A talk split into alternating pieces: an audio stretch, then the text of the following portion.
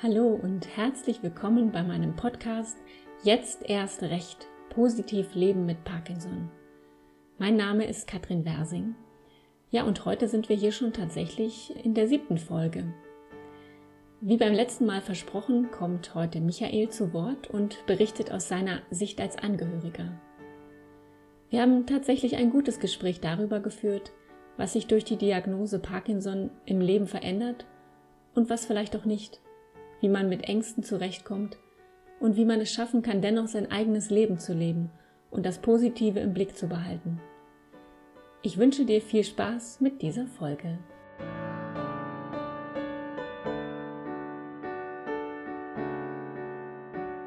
Lieber Michael, ich freue mich, dass du heute bei mir zu Gast bist im Podcast und wir uns in dieser Folge mal mit einer anderen Sichtweise auf das Thema Parkinson beschäftigen können, nämlich der Sicht der Angehörigen. Danke für die Einladung, Katrin.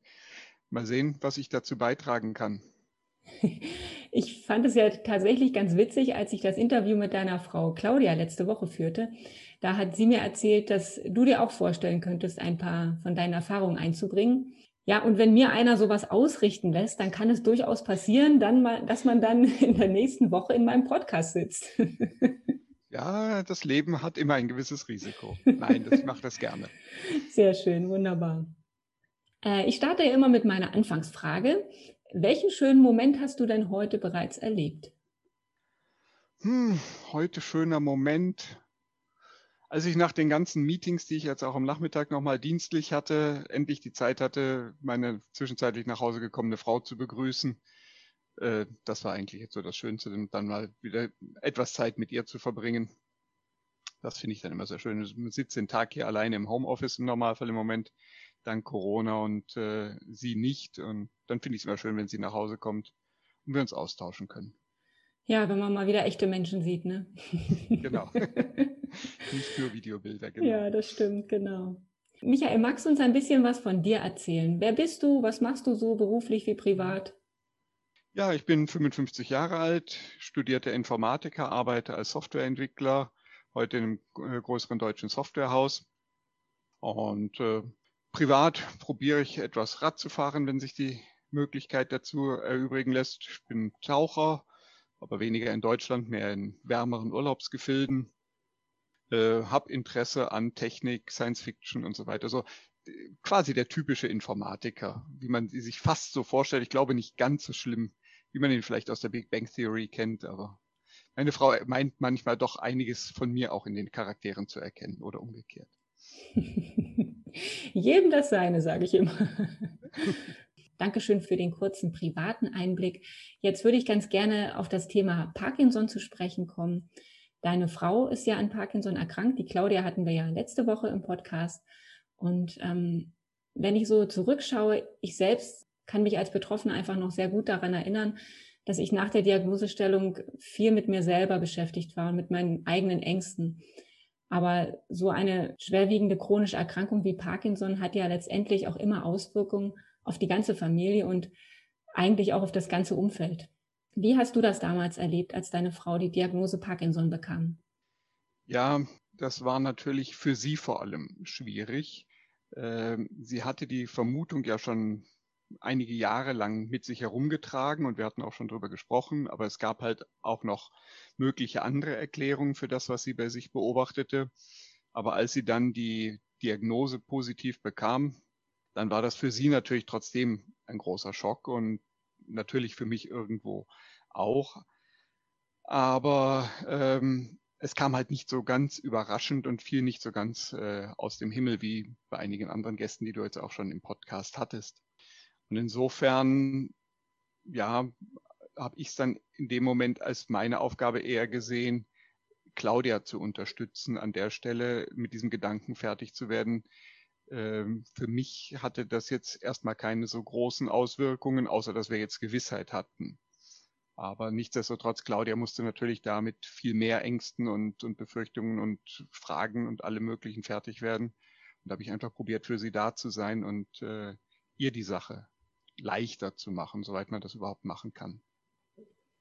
Ja, das ist ja manchmal auch genau das, was es vielleicht braucht. Ne? In unserem Telefonat vorab hatten wir ja auch schon mal darüber gesprochen, dass es manchmal auch gar nicht zu, zu gut ist, wenn man zu emotional ist und zu sehr mitschwingt, sondern vielleicht auch so ein bisschen den Gegenpol bietet. Mhm. Ich kenne das von meinem Mann auch, der ist da auch eher so ein bisschen, dass er sagt, warte erst mal ab und immer eins nach dem anderen, während ich schon irgendwie die ganze Zukunft schon vor mir sehe, die ähm, so und so jetzt nicht mehr stattfinden kann und ähnliches. Ne?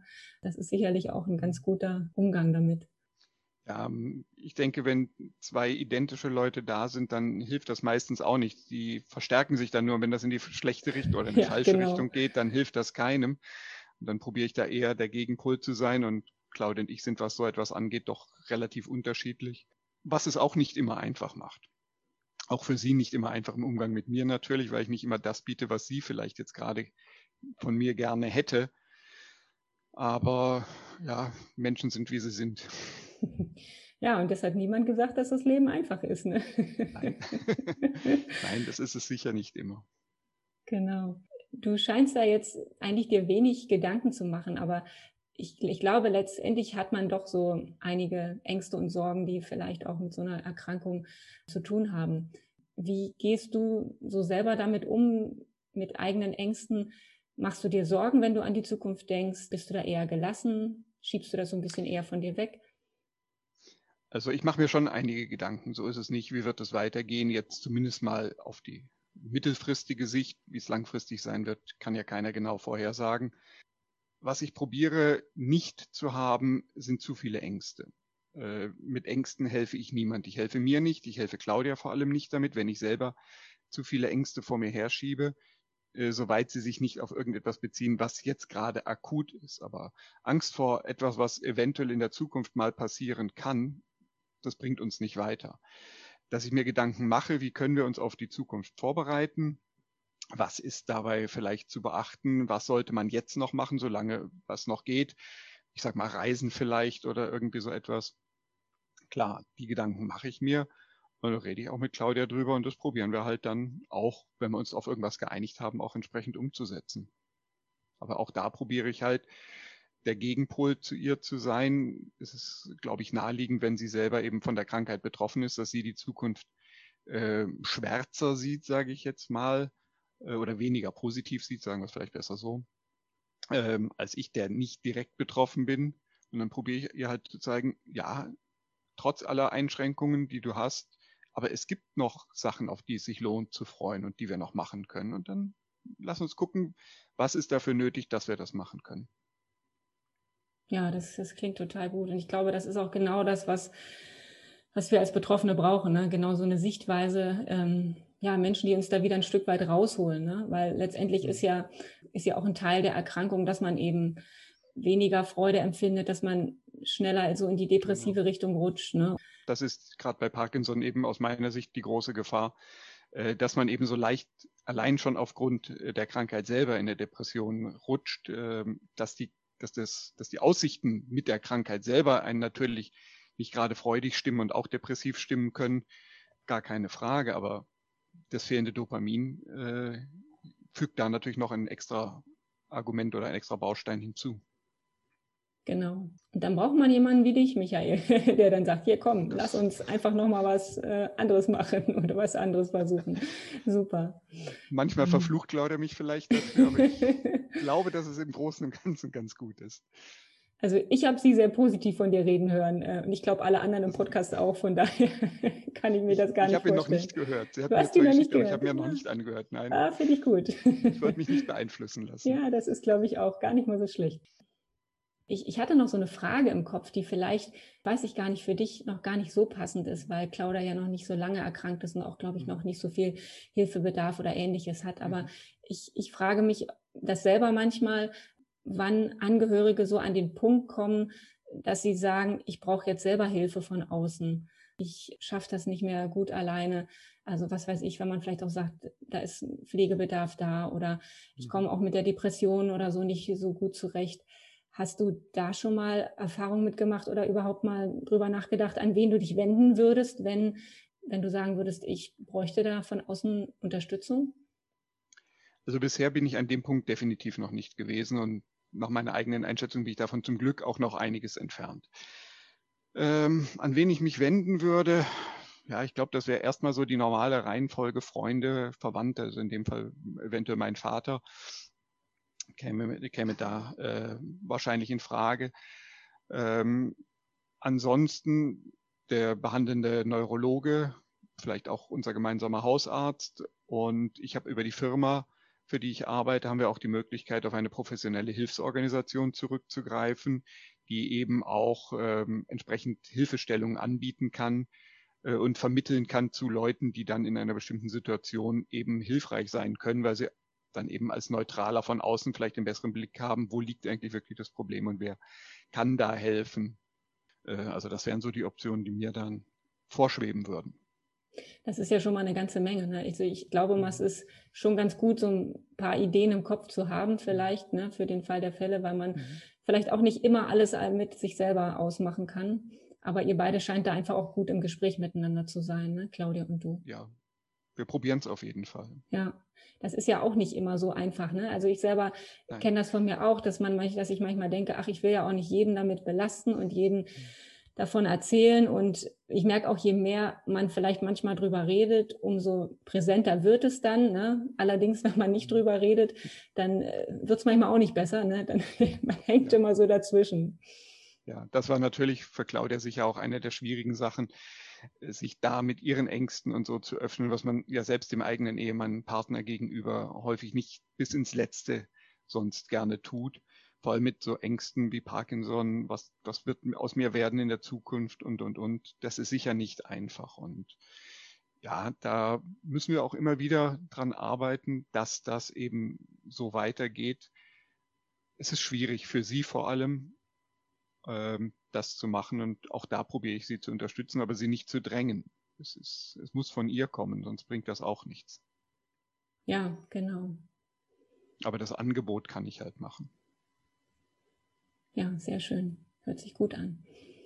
Was glaubst du, ist für Angehörige äh, sonst noch so wichtig, damit man sich nicht von zu viel Sorgen vereinnahmen lässt? Ist es ein bisschen Freizeit? Ist es ein Ausgleich, dass man sich auch mal mit anderen Leuten trifft oder ähnliches? Was, was hilft dir da? Also mir hilft ein, im Rahmen der, der Möglichkeiten halt auch noch ein eigenes Leben zu haben. Klar, über den Beruf habe ich natürlich auf jeden Fall meine eigenen, mein eigenes Umfeld da, was mich auch fordert. Aber eben auch mit Freunden mal Radfahren gehen oder so etwas, äh, wo man dann einfach auch mal ein bisschen Ablenkung findet. Ähm, aber im Moment, das war das, was ich eben schon andeutete, im Moment ist es bei mir noch nicht so schlimm, dass ich das jetzt ganz dringend bräuchte. Ähm, aber gut tun tut es auf jeden Fall. Und ich denke, das ist etwas, was man auch beachten muss. Ja, als Angehöriger sollte man natürlich den Erkrankten möglichst gut unterstützen, gar keine Frage. Aber das kann auf Dauer nicht so weit gehen, dass man sein eigenes Leben komplett aufgibt dafür äh, weil damit ist am Ende niemandem gedient. Wenn dann am Ende beide krank daliegen, dann hilft es niemandem. Genau, das ist die Kunst, eigentlich immer an erster Stelle gut für sich selber zu sorgen und dann für andere da sein zu können. Genau. Das kann ja das Ziel sein. ich denke manchmal immer, das, das hört sich so toll an. Ne? Also ich, ich selber komme ja aus dem Selbsthilfebereich auch beruflich. Das heißt, ich begleite Familien, die chronisch kranke Kinder haben. Und ich, mhm. ich äh, sitze oft eben auch auf der anderen Seite, auf der Beraterseite und empfehle dann den Eltern, ne, gucken Sie mal gut nach sich, achten Sie auch auf sich selber. Und wenn ich dann selber jetzt durch meine Erkrankung nochmal diese ganz andere, diese ganz neue Sichtweise habe. Da haben sich mir manchmal auch nochmal Perspektiven eröffnet, wo ich dachte, ja, ist ja schön und gut, wenn der Berater das so sagt, aber es ist manchmal echt schwer, das umzusetzen. Ne? Ich wollte gerade sagen, der Rat ist leicht gegeben. Die Umsetzung ja. ist nicht immer ganz so leicht, gar keine Frage. Aber man muss sich, da bin ich der festen Überzeugung, man muss es sich selber eben immer wieder vorspiegeln und gucken, bin ich noch auf einem gesunden Weg oder geht das hier zu weit? Äh, nicht zu weit im Sinne von, ich kann meinen Partner nicht mehr unterstützen, sondern jetzt brauche ich mal eine halbe Stunde oder wegen mir auch mal einen halben Tag oder so etwas, wirklich mal einen Auszeit oder einen Tag oder vielleicht ist es auch mal, dass man wirklich mal ein paar Tage alleine irgendwo wegfahren muss irgendwann mal. Das ist, kann ich mir durchaus vorstellen, dass das in bestimmten Situationen einfach auch mal nötig sein wird. Genau, vielleicht ist es auch für beide mal gut, ne? Auch für den, genau. für den betroffenen Partner zu sagen, Mensch, jetzt mhm. habe ich auch erstmal eine gewisse genau. Auszeit und man begegnet sich danach wieder neu. Genau. Mhm. Ja, hört sich gut an. einen Aspekt habe ich immer noch mal, weil es mir einfach um diese positive Sichtweise geht, die du ja sowieso auch ähm, hier ganz toll mit reinbringst. Aber ich finde mal, auch wenn es erstmal sonderbar klingt, so hat ja letztendlich auch jeder Lebenseinschnitt, wozu auch eine Parkinson-Diagnose gehört, immer mehrere Seiten und, und eröffnet verschiedene Sichtweisen. Inwiefern hat die Erkrankung deiner Frau denn auch positive Aspekte für dich und für euch mit sich gebracht? Also ich habe auf jeden Fall das Gefühl, dass ich Claudia jetzt ein ganzes Stück näher bin, als ich es früher war. Wir kennen uns zwar schon ewig und vier Tage, ähm, aber nichtsdestotrotz, es ist nochmal ein anderes Verhältnis. Auch vielleicht, weil sie sich jetzt äh, mehr öffnen muss oder mehr öffnet, emotional äh, weil ich auch in einer anderen Rolle jetzt äh, ihr gegenüber dann teilweise einfach bin, als die Rollen, die sich in den letzten Jahren, unsere, wir sind jetzt 26 Jahre verheiratet, gleich ähm, als sich die Rollen so eingeschliffen haben, da hat sich jetzt, muss sich jetzt einiges etwas neu sortieren. Ähm, und das hat auch durch eine Menge positive Seiten aus meiner Sicht. Wir, wir haben einen anderen Umgang miteinander und das kein, kein freudiger Anlass, aber ein durchaus auch äh, gutes Ergebnis, finde ich. Ja, das, das ist total spannend, dass du das sagst, weil äh, jetzt, wo du davon sprichst, geht es mir, also kann ich das total bestätigen, dass das bei mir und meinem Mann ähnlich ist. Dass ich finde, durch so eine Krise gewinnt man auch nochmal an Tiefe in der Beziehung, ne? Oder kann, wenn man das als Chance nimmt, dass wir auch manchmal jetzt anders über Dinge reden können, als wir das vielleicht früher konnten, ne? weil man jetzt eine andere Dringlichkeit oder ähm, ein anderes Bedürfnis danach hat. Das kann ich total bestätigen, ja. Lebst du denn durch die Erkrankung deiner Frau dein eigenes Leben anders? Hast du jetzt einen anderen Blick aufs Leben? Äh, also ich lebe natürlich mein eigenes Leben jetzt insofern ein bisschen anders, dass ich mich äh, mehr um Claudia kümmere und natürlich im Haushalt mehr übernehme und, und, und, und. Also in der Hinsicht natürlich ja. Ähm, in der großen Perspektive würde ich sagen, nein. Meine Sichtweise aufs Leben hat sich dadurch jetzt nicht großartig geändert. Ich war immer eher Optimist und im Zweifelsfall auch Fatalist. Wenn etwas passiert, dann passiert etwas. Und da macht, hat dann keinen großen Sinn, da jetzt danach zu fragen, warum gerade ich und so weiter. Ähm, oder was im Vorfeld zu, sich zu überlegen, was kann jetzt passieren oh Gott, wie kann ich das absichern? Äh, das nicht. Also man muss keine Risiken unnötig eingehen, aber ähm, nein, im Großen und Ganzen habe ich das Gefühl, dass ich, was das angeht, mein Leben weiter so lebe, wie ich es bisher gelebt habe und nehme jeden Tag erstmal, wie er kommt. Genau, Carpe Diem, nutze den Tag, so wie ja. er erscheint. Mhm. Richtig, genau. Ach, Michael, das waren schon ganz viele ähm, tolle Einsichten und Ansichten. Ich glaube, da ähm, können wir alle so einiges von mitnehmen. Hast du denn noch äh, Tipps oder Hinweise, die du den Menschen mitgeben möchtest, die jetzt zuhören, insbesondere den Angehörigen? Ähm, kannst du da einfach noch ein paar Sätze vielleicht sagen? meiner Ansicht nach ist die wichtigste Aufgabe neben der direkten Pflege, Unterstützung, was auch immer im jeweiligen Moment jetzt gerade nötig ist, aber dass man positiv äh, mit den Kranken umgeht. Äh, das fällt sicher nicht immer leicht, äh, je nachdem, in welchem Stadium die Krankheit jetzt ist und so weiter. Aber es ist aus meiner Sicht sehr wichtig, dass wir als Angehörige den, den Betroffenen positiv gegenübertreten und ihnen einfach zeigen, dass es noch schöne Sachen gibt, die sie noch erleben können, die sie noch machen können, was auch immer es sein mag. Äh, das, das kann die große Weltreise sein, das kann aber auch einfach sein, der kleine Spaziergang um den Block, je nachdem, was halt möglich ist. Und diese, diese positive Herangehensweise ist, glaube ich, gerade das, was Parkinson-Betroffenen hilft, selber zu sehen oder selber einzusehen, vielleicht besser, dass das Ganze nicht ähm, völlig auswegslos ist oder aussichtslos ist. Und da steckt noch viel Zeit drin ähm, und die kann man nutzen und die sollte man nutzen. Genau. Und letztendlich wissen wir ja alle nicht, was morgen kommt. Genau. Ne? Und genau. von daher, genau, sehr schön. Ja, das war doch ein schönes Plädoyer für Nutze den Tag. genau. genau. Michael, damit sind wir am Ende. Ich danke dir ganz herzlich für deine Zeit, für deine äh, guten Gedanken. Gerne. Und ja, ich bin mir sicher, wir, wir haben da ja schon mal kurz drüber gesprochen mit Claudia, dass wir in naher Zukunft auch mal ein persönliches Treffen schaffen. Das, wär das wäre total sehr schön, schön. würde mich genau. sehr freuen. Vielen Dank, Katrin. Ja, danke auch. Viel Erfolg. Bis dann. Tschüss. Äh, tschüss. Ja, ich fand das Gespräch mit Michael sehr bereichernd und es hat mir nochmal neue Blickwinkel eröffnet. Während des Interviews fiel mir dieser Spruch ein. Das Leben ist schön, von einfach war nie die Rede. Und ich glaube ja, das Wichtigste ist immer im Gespräch zu bleiben mit den Menschen, die uns am Herzen liegen. Und das nehme ich auch aus diesem Gespräch mit Michael mit. Einfach wieder öfter mal darüber zu sprechen, was sich jeder wünscht was jeder braucht und wo vielleicht Freiraum nötig wäre. Ja, und ich hoffe, du konntest auch ein paar gute Gedanken mitnehmen. Wie immer freue ich mich von dir zu hören, wie dir der Podcast gefällt. Und falls unter den Hörern auch Angehörige sind, die ihre eigenen Geschichten zum positiven Umgang mit Parkinson beisteuern wollen, freue ich mich ganz besonders, wenn ihr euch bei mir meldet. Ja, und ansonsten bin ich immer dankbar, wenn ihr den Podcast mit allen teilt, die einen positiven Zugang zum Thema Parkinson gebrauchen können. Es wäre super, wenn du auch bei der nächsten Folge wieder dabei bist. Bis dahin, pass gut auf dich auf und bleib positiv.